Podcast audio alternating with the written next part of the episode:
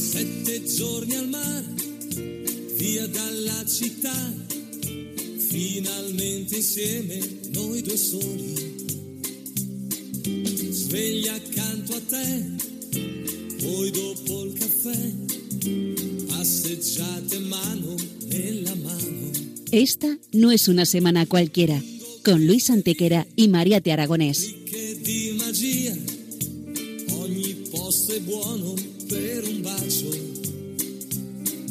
Hola a todos, bienvenidos una vez más al programa Esta no es una semana cualquiera en Radio María, con un servidor de ustedes Luis Antequera. y Mariate Aragonés.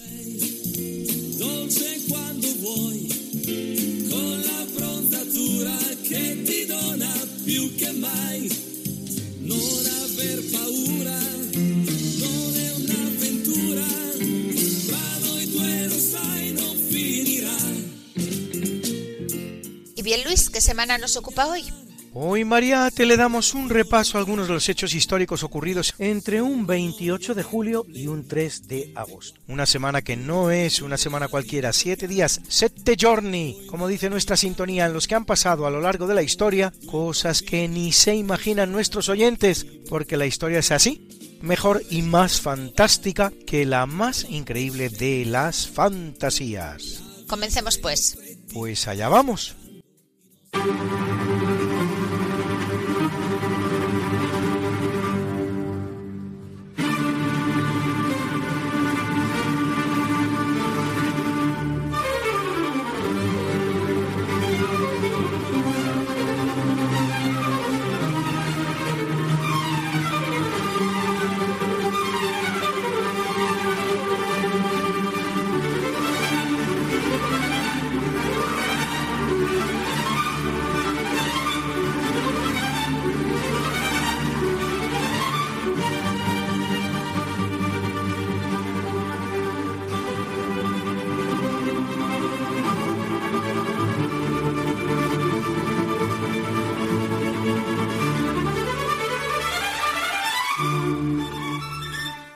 En 615 en la ciudad de Palenque, en el actual Chiapas, en México, y a la edad de 12 años, Kinich Yanab Pakal, más conocido como Pakal II o Pakal el Grande, asciende al trono como gobernante del estado maya de Baakal, sobre el que gobernará durante 68 años.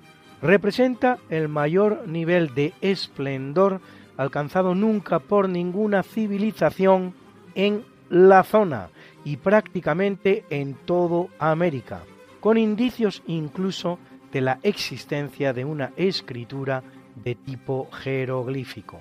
De hecho, tanto la tumba como el propio cadáver de Pacal han llegado a nuestros días. Todavía durante el reinado de su hijo Balam II se registra una intensa actividad del reino pero hacia el año 800 el poderío de Palenque empieza a declinar hasta el punto de ser abandonada en el siglo X y anegada por la selva tropical.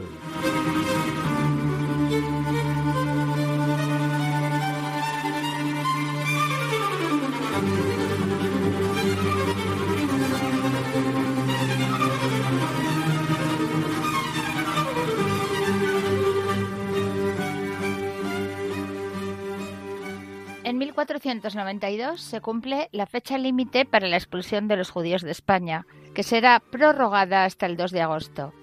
La expulsión de los judíos de España forma parte del proceso de persecución de los judíos que se venía produciendo en todos los lugares de Europa desde hacía todo un milenio y más.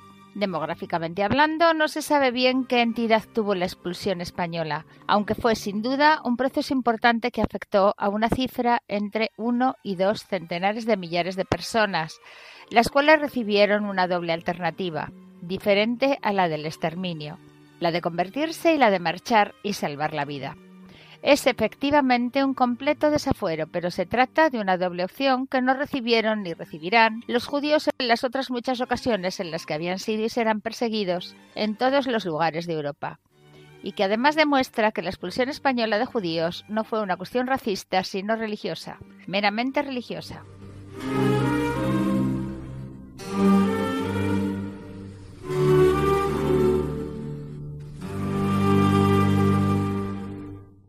Capítulo siempre fecundo de la conquista, colonización y evangelización de América por los españoles, que va a permitir a los indígenas americanos el tránsito del neolítico al renacimiento.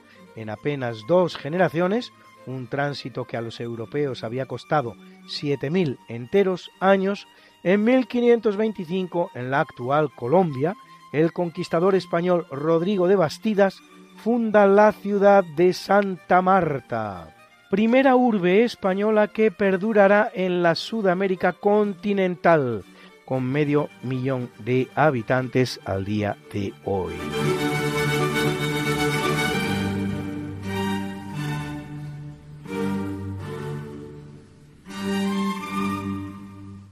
En 1617, mediante el Acuerdo de Oñate, así llamado en honor al embajador de España en Viena, el conde Oñate, las dos ramas de los Habsburgo, la española y la austríaca, acuerdan que se apoyarán mutuamente en sus respectivas reivindicaciones, Bohemia y Hungría, para la rama austríaca de Fernando II, el camino español que une Italia y Países Bajos por el norte de Francia, para la rama española de Felipe III. Solo un año después empieza la Guerra de los Treinta Años que, no obstante, no será muy favorable a los intereses de los Habsburgo, ni los del norte ni los del sur. La separación de los Habsburgo en dos ramas proviene de las llamadas abdicaciones de Bruselas de 1546, cuando Carlos V deja a Alemania y el imperio a su hermano, el español Fernando I, y Flandes, Italia y las coronas hispanas a su hijo, el también español Felipe II.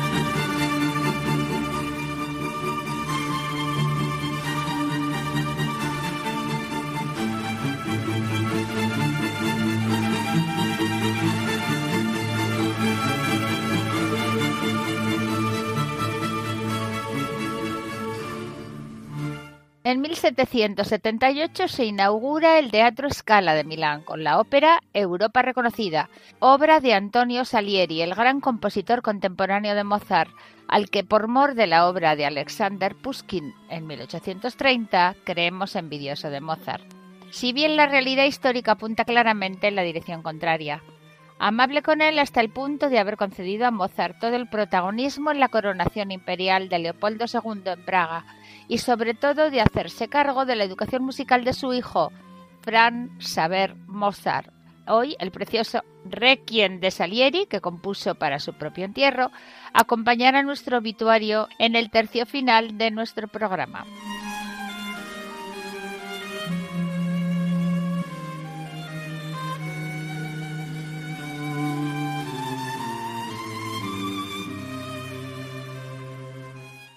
1793, el inglés John Graves Simcoe, nombrado gobernador por el príncipe Federico, duque de York y Albany, funda en Canadá la ciudad de York, actual Toronto. Los primeros europeos en explorar la región habían sido los franceses, que fundan Fort Rouillé en 1750, aunque lo abandonan en 1759. Durante la Guerra de Independencia de los Estados Unidos, la región se llena de colonos británicos leales a la corona, que en 1787 amplían el territorio canadiense.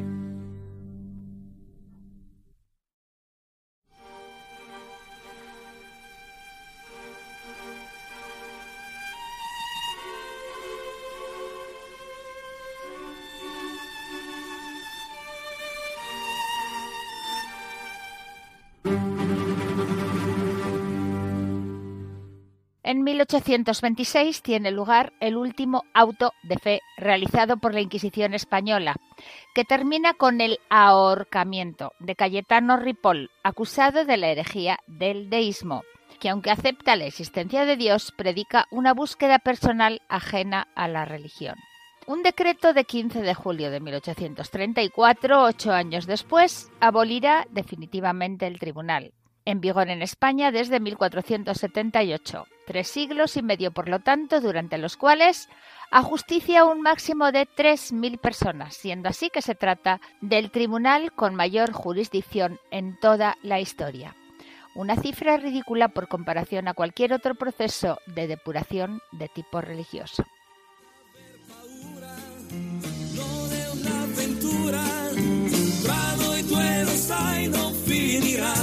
¿Que no puedes escucharnos a estas horas terribles de la madrugada? ¿Que quieres volvernos a escuchar porque no puedes esperar hasta la próxima semana? ¿Que te perdiste un programa y no te lo perdonas? ¿Que quieres mandarle el programa a un amigo tuyo al que sabes que le va a gustar? No te preocupes, todo tiene solución. ¿Conoces nuestro podcast? Introduce en la red. Podcast Radio María, esta no es una semana cualquiera. Y entrarás en el mundo mágico de la historia. Con todos los programas que hemos emitido hasta la fecha. Miles y miles de minutos de historia de la buena. Contada con honestidad, con rigor, de manera escueta y entretenida.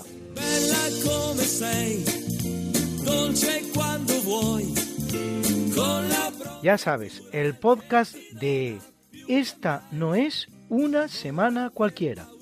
Para oír la radio cuando tú quieras, donde tú quieras y con quien tú quieras.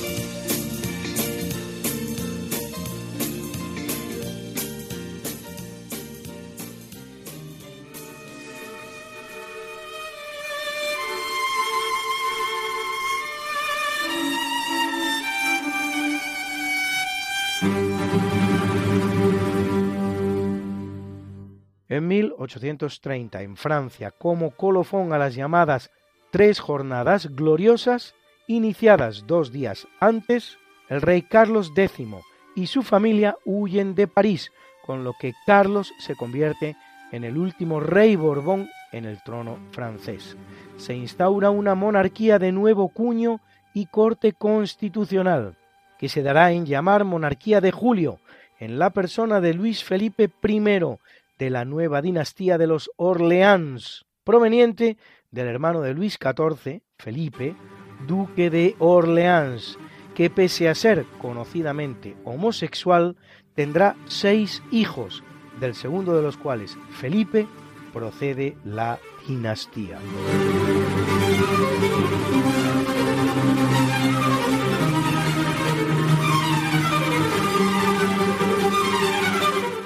1836, 30 años después de iniciada su construcción, se inaugura el Arco del Triunfo de París para conmemorar las victorias napoleónicas y particularmente la de Austerlitz.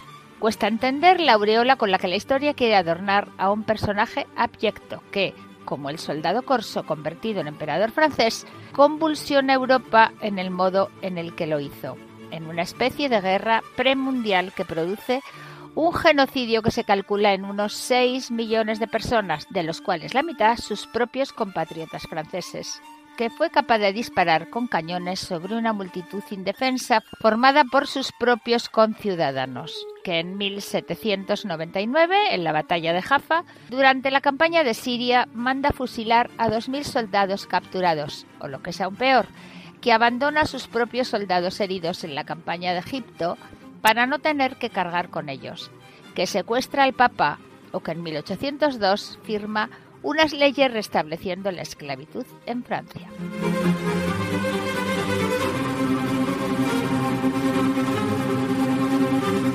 En 1848 en Irlanda, en plena hambruna, ante la que las autoridades británicas se conducen con gran indiferencia, se produce la Revolución de 1848 contra las fuerzas ocupantes británicas, encabezada por William Smith O'Brien, líder del partido de la joven Irlanda.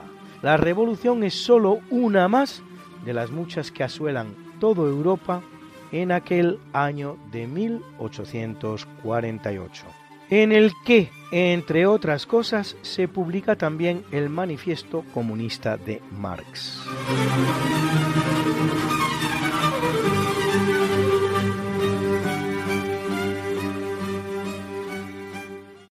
Es un día de grandes descubrimientos espaciales, pues en 1904 el alemán Max Wolf descubre el asteroide Rosamunda y en 1918 el mismo los asteroides Lisístrata, Hildegard y Yocaste. Y en 1937 el también alemán Carl Wilhelm Raimuth descubre los asteroides Ankara y Diomedes, como si Alemania tuviera la luz ideal para el avistamiento de asteroides, ¿no les parece?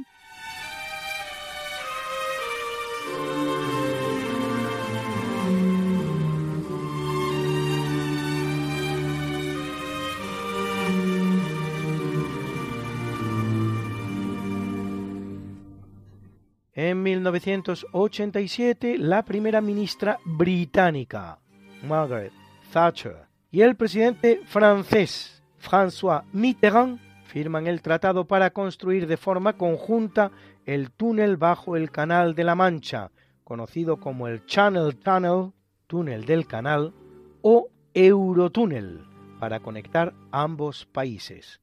El túnel se inaugurará el 6 de mayo de 1994 y cobija una vía de tren por la que circula el tren Eurostar, que puede transportar coches también. Con sus 50 kilómetros y medio, es el tercer túnel más largo del mundo, después del túnel Seikan en Japón y el túnel del San Gotardo en Suiza, y el más largo de los que discurren bajo el mar.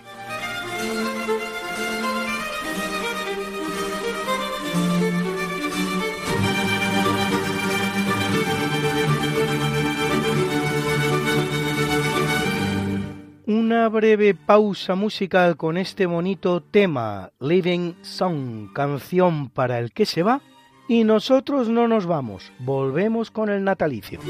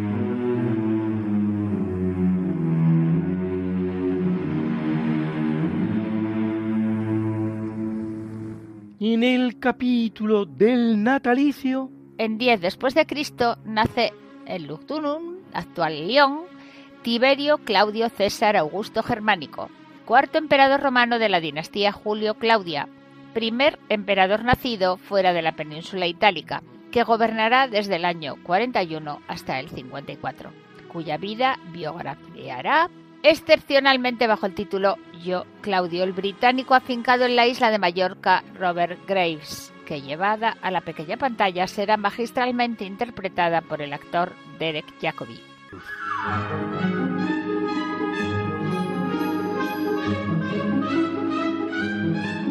Nace en 1635 Robert Hooke, científico inglés que cultiva campos tan dispares como la biología, la medicina, la física planetaria, la mecánica de sólidos deformables, la microscopía, la náutica o la arquitectura. Participa en la creación de la primera sociedad científica de la historia, la Royal Society de Londres. Disputa a Newton la paternidad de la ley de la gravitación universal. Formula la que hoy se denomina ley de elasticidad de Hooke, que describe cómo un cuerpo elástico se estira de forma proporcional a la fuerza que se ejerce sobre él.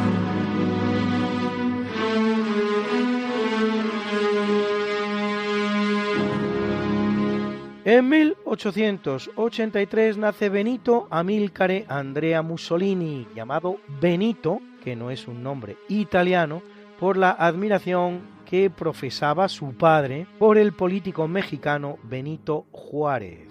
Dictador del Reino de Italia desde 1922 hasta 1943, 21 años por lo tanto, año en el que una vez que Italia se ha rendido en el curso de la Segunda Guerra Mundial, es depuesto y encarcelado.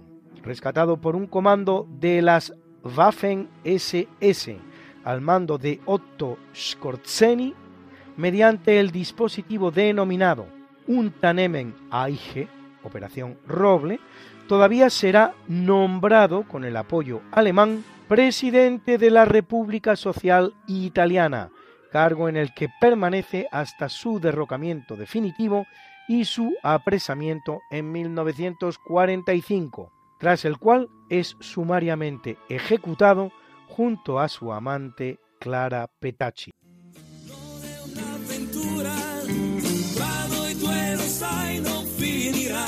¿Que no puedes escucharnos a estas horas terribles de la madrugada? ¿Que quieres volvernos a escuchar porque no puedes esperar hasta la próxima semana.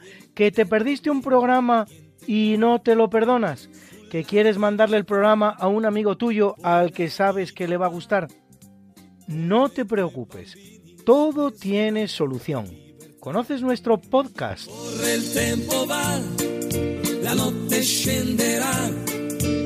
Introduce en la red. Podcast Radio María, esta no es una semana cualquiera. Y entrarás en el mundo mágico de la historia con todos los programas que hemos emitido hasta la fecha. Miles y miles de minutos de historia de la buena, contada con honestidad, con rigor, de manera escueta y entretenida.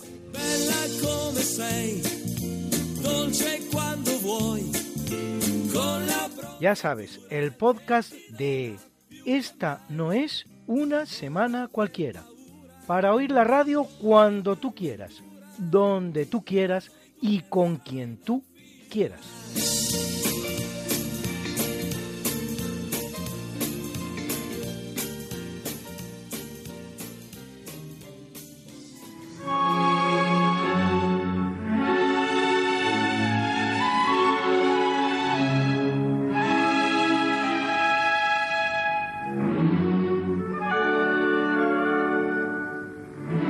En 1886 nace José Ortiz Echagüe, ingeniero, piloto y empresario español, fundador de la gran empresa española Casa Construcciones Aeronáuticas y de la fábrica de automóviles SEAT, así como gran fotógrafo considerado uno de los tres mejores del mundo por la revista American Photography en 1935. Es su gran biógrafa la historiadora española Carmen Erro que pasó Mariate por estos estudios de radio, estuvo contigo y conmigo, contándonoslo todo sobre José Ortiz Echagüe.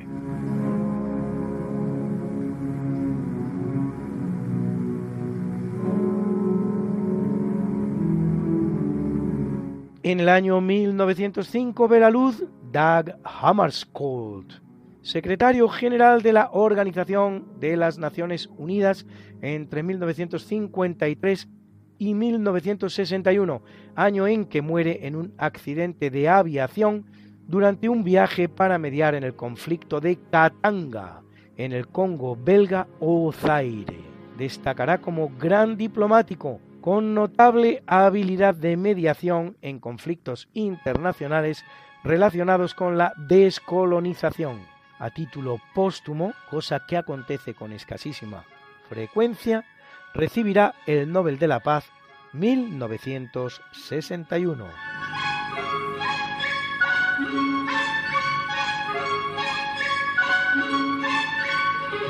Y nace en 1925 el compositor griego Mikis Theodorakis, autor de piezas como este Sirtaki Zorbas, con el que hoy hacemos esta interesante pausa musical.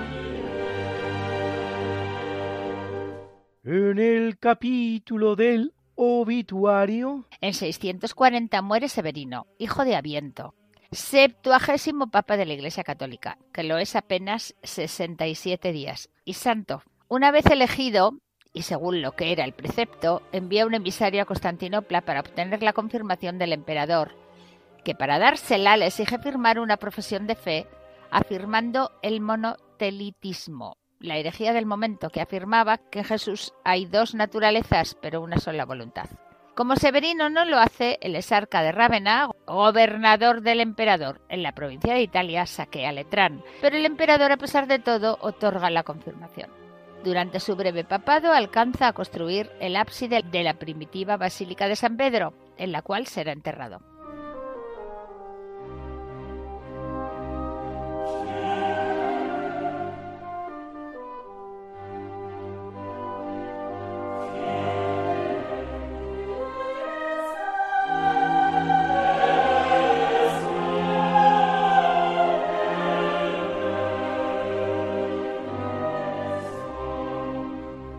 Muere en 1099 Odo de Lagerie, más conocido como Urbano II, centésimo quincuagésimo noveno papa de la Iglesia Católica, nacido en Châtillon-sur-Marne, provincia de Champagne, francés por lo tanto, monje del Cluny, que lo es 11 años entre 1088 y 1099. Tendrá que abandonar Roma tres años, durante los cuales convoca diversos sínodos en Amalfi, Benevento y Troya, y adopta medidas contra la simonía, las investiduras de obispos y el matrimonio de eclesiásticos. Urbano II convoca en el concilio de Clermont la primera cruzada para recuperar Tierra Santa en manos de sarracenos, una cruzada en la que participan Godofredo de Bouillon, Balduino de Flandes, Roberto II de Normandía y Raimundo de Tolosa, la más exitosa de las nueve que se convocan, la cual terminará con la toma de Jerusalén catorce días antes de la muerte del Papa, que en consecuencia no llega a conocer las noticias que entonces viajaban con mucha dificultad a lomos de un caballo como mucho. Urbano tornará a la obediencia romana a las iglesias del sur de Italia, muchas de ellas de obediencia constantinopolitana. En 1881 es beatificado por León XIII.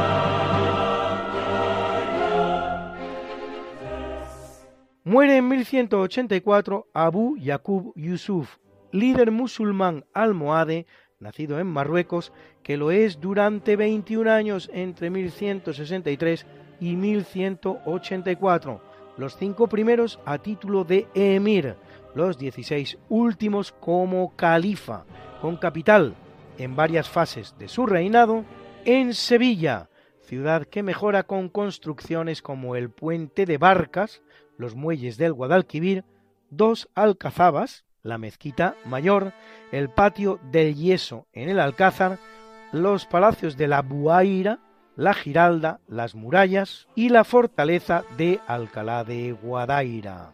Un verdadero constructor. Por todo lo cual, y aunque casi nunca se haga, podría hablarse también de un califato de Sevilla, igual que hablamos de un califato de Córdoba. El movimiento almohade nace en 1121 con Mohamed ben Tumart, que se enfrenta a los almorávides, pero no se convierte en califato hasta que en 1133 lo haga Abdalmumin. En el culmen de su poder, el califato almohade se extenderá por el norte de África hasta Libia y por la península ibérica, y termina en 1268 durando pues 135 años. La palabra almohade proviene del árabe al-Muwaidun, el que cree en la unidad de Dios, así como al-Morávide proviene de al-Murabitun, el moravito, ermitaño y soldado musulmán, asimilable, si se quiere, al mitad monje, mitad soldado de los caballeros de las órdenes cruzadas.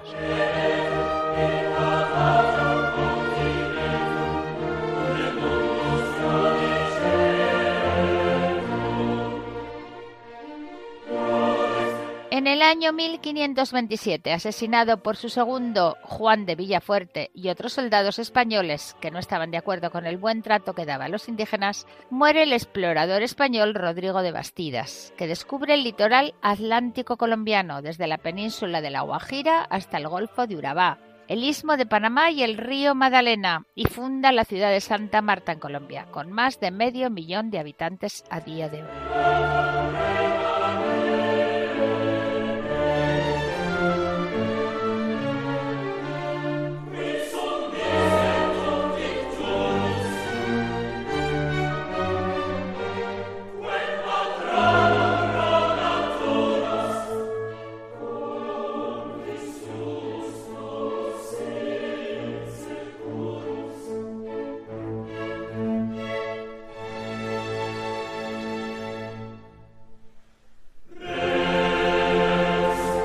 Fallece en el año 1573 el portugués Rui Gómez de Silva, que, elevado a príncipe de Éboli por el propio Felipe II, aunque aún no sea rey de Portugal, alcanzará gran relevancia en la corte española. Casado con la bellísima Ana de Mendoza de la Cerda, será fundador de la Casa de Pastrana.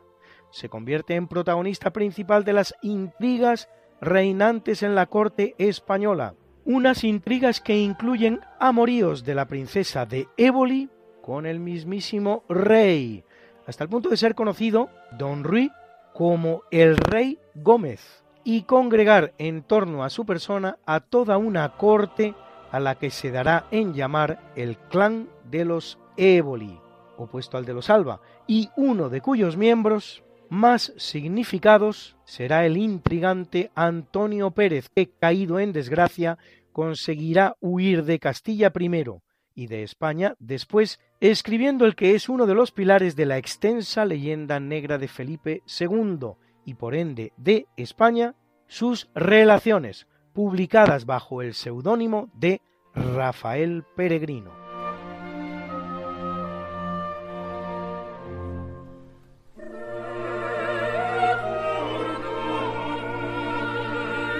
En 1589 y sin descendencia muere el rey francés Enrique III, apuñalado por el monje dominico Jacques Clement.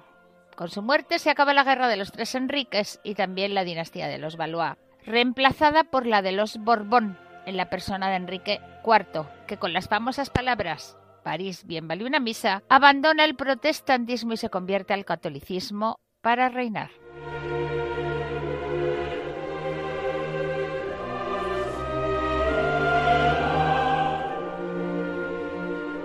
En el año 1644 fallece Mafeo Barberini, más conocido como Urbano VIII, vicentésimo trigésimo quinto papa de la Iglesia Católica, que lo es 21 años entre 1623 y 1644, durante los cuales, con la incorporación del condado de Urbino, los estados pontificios alcanzan su máxima expresión territorial. Prohíbe que lleven aureola en las representaciones artísticas todas aquellas personas que no sean efectivamente beatos o santos. Su famoso nepotismo, colocando a toda su familia en los principales puestos de la Iglesia, llevará a acuñar el divertido dicho quod not fecerum barbari fecerum barberini.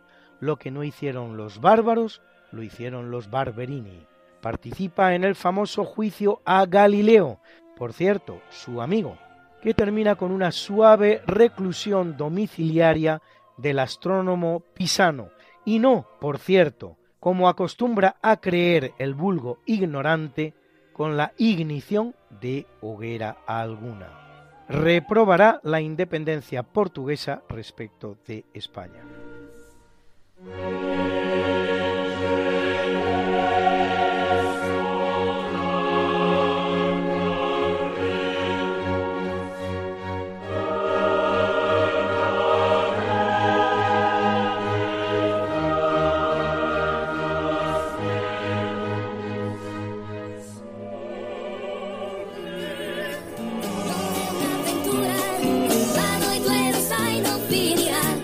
Puedes escucharnos a estas horas terribles de la madrugada?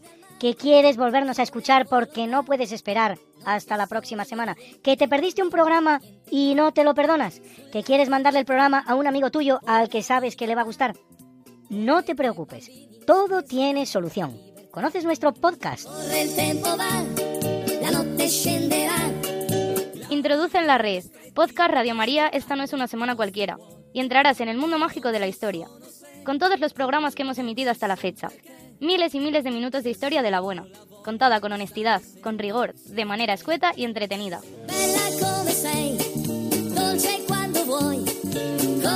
Ya sabes, el podcast de Esta no es una semana cualquiera. Para oír la radio cuando tú quieras, donde tú quieras y con quien tú quieras.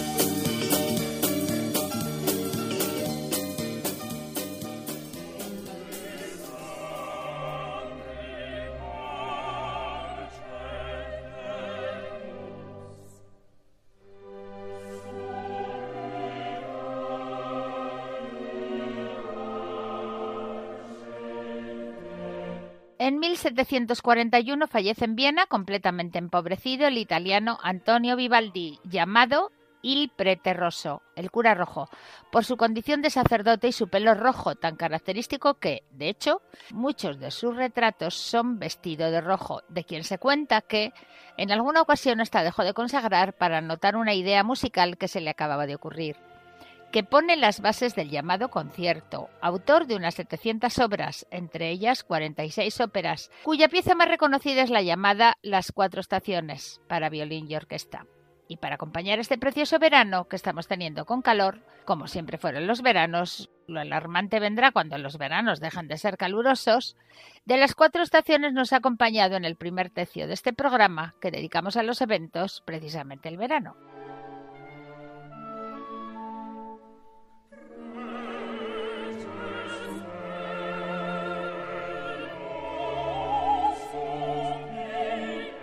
Muere en el año 1833 William Wilberforce, político inglés que siendo miembro de la Cámara de los Comunes británica liderará una importante campaña contra la esclavitud, proponiendo su abolición varias veces desde 1791 hasta que en 1807 consigue poner fin al tráfico de esclavos un negocio en que Inglaterra era, por entonces, la gran potencia del mundo, no así a la esclavitud, que aún seguirá vigente hasta el 28 de agosto de 1833, justo un mes después de producida su muerte, cuando él ya no formaba parte del Parlamento. Su intensa preocupación social le llevó a participar también en otros movimientos, así la Society for the Suppression of Vice, Sociedad para la Supresión del Vicio, la Association for the Better Observance of Sunday, Asociación para la Mejor Observancia del Domingo, o la Royal Society for the Prevention of Cruelty to Animals, la Real Sociedad para la Prevención de la Crueldad contra los Animales.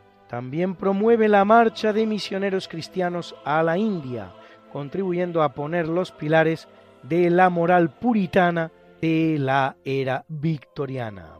Se opondrá también a la actividad de los sindicatos, a los que califica como enfermedad general de nuestra sociedad.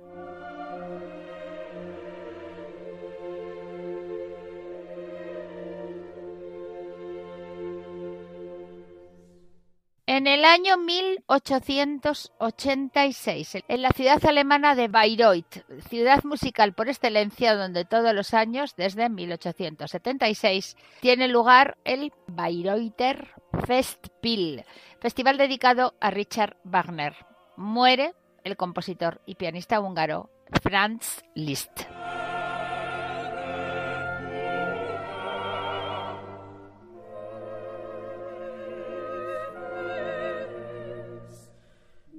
En el año 1890, tras haberse pegado un tiro dos días antes, muere Vincent van Gogh, pintor holandés, figura destacada del postimpresionismo, autor de las siete versiones de sus famosos girasoles, de El dormitorio de Arles y de más de 30 autorretratos. Su retrato del doctor Paul Gachet tiene la decimoquinta marca de pintura más cara vendida en una subasta con 82 millones de euros.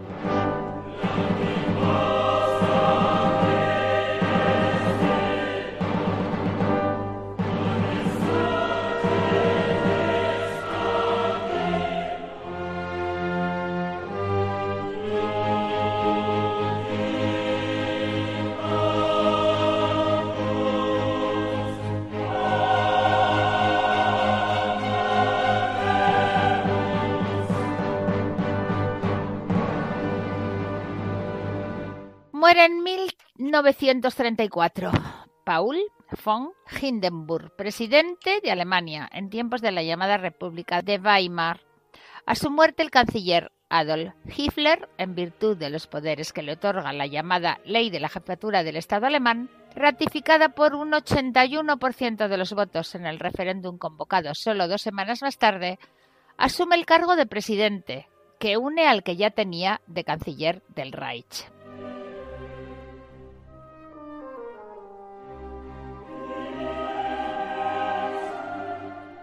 Y Alberto Hernández nos trae hoy otro de sus personajes singulares, una de esas biografías sorprendentes que encuentra en las más recónditas páginas de la historia. Se trata hoy de Segundo Llorente, un español entre los esquimales, pero nos lo cuenta él mismo.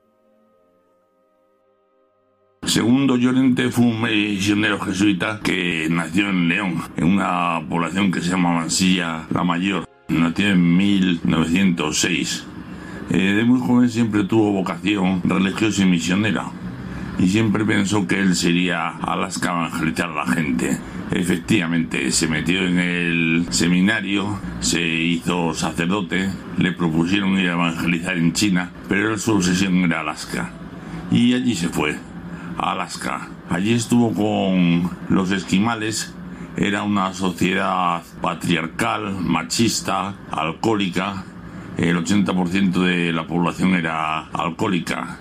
Pues eh, hacía un frío muy grande, como 60 grados bajo cero, y el alcohol era la única manera de sobrevivir.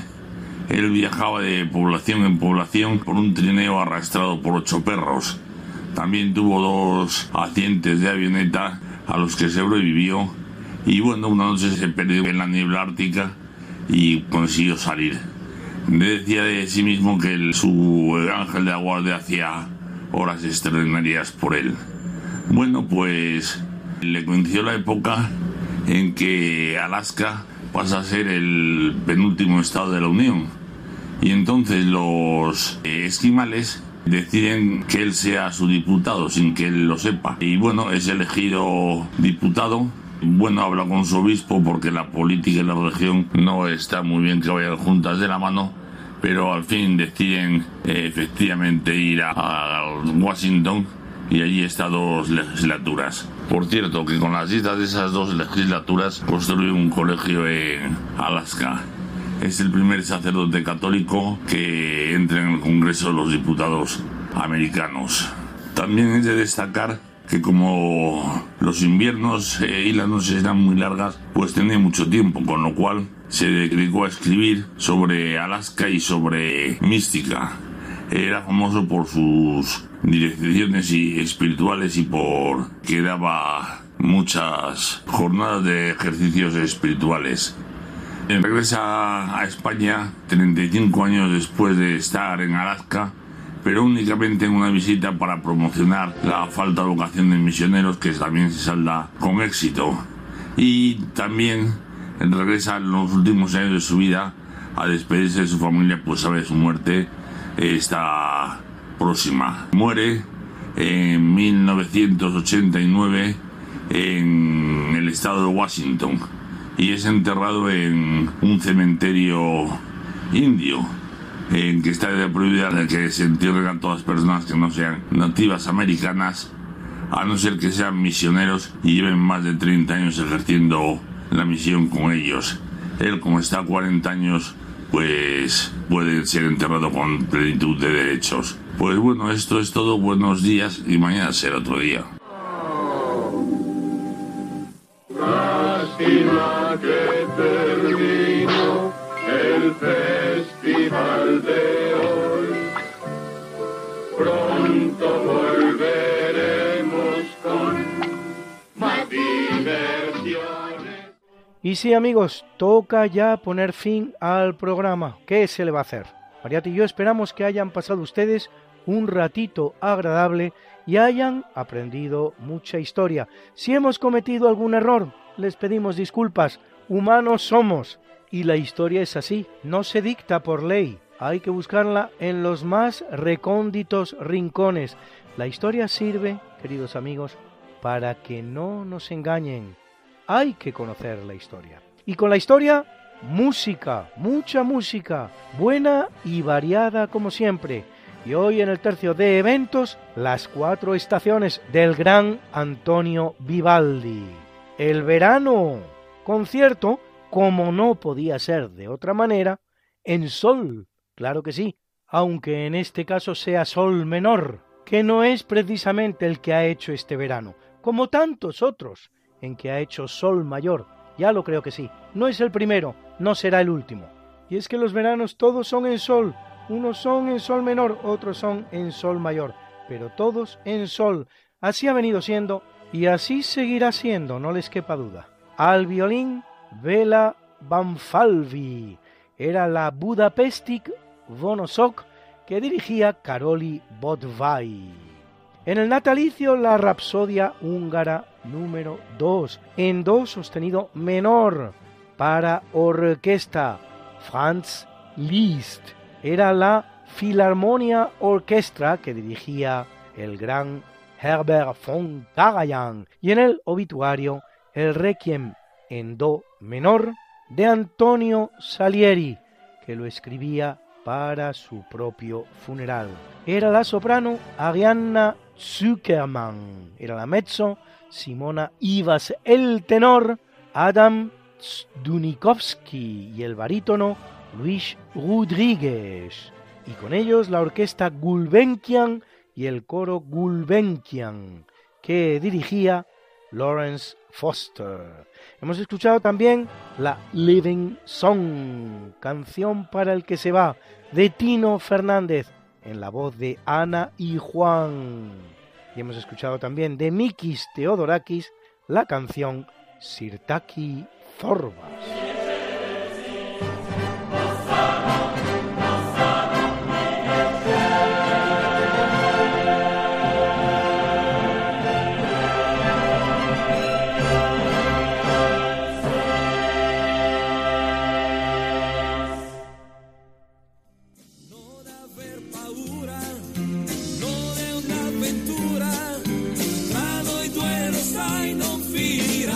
Esta no es una semana cualquiera, a que teníamos razón. La historia, ¿cómo es? Y no como nos gustaría que fuera. Hasta el próximo programa. Se despiden de ti, Mariate Aragonés y Luis Antequera. Pero yo te veo muy pronto en el programa de Javier Ángel Ramírez, Diálogos con la Ciencia, el jueves a las 12 de la noche, o lo que es lo mismo, el viernes a las 0 horas, con nuevos episodios de nuestra apasionante historia. No te lo pierdas. Les hemos ofrecido en Radio María Esta no es una semana cualquiera, con Luis Antequera y María Te Aragonés.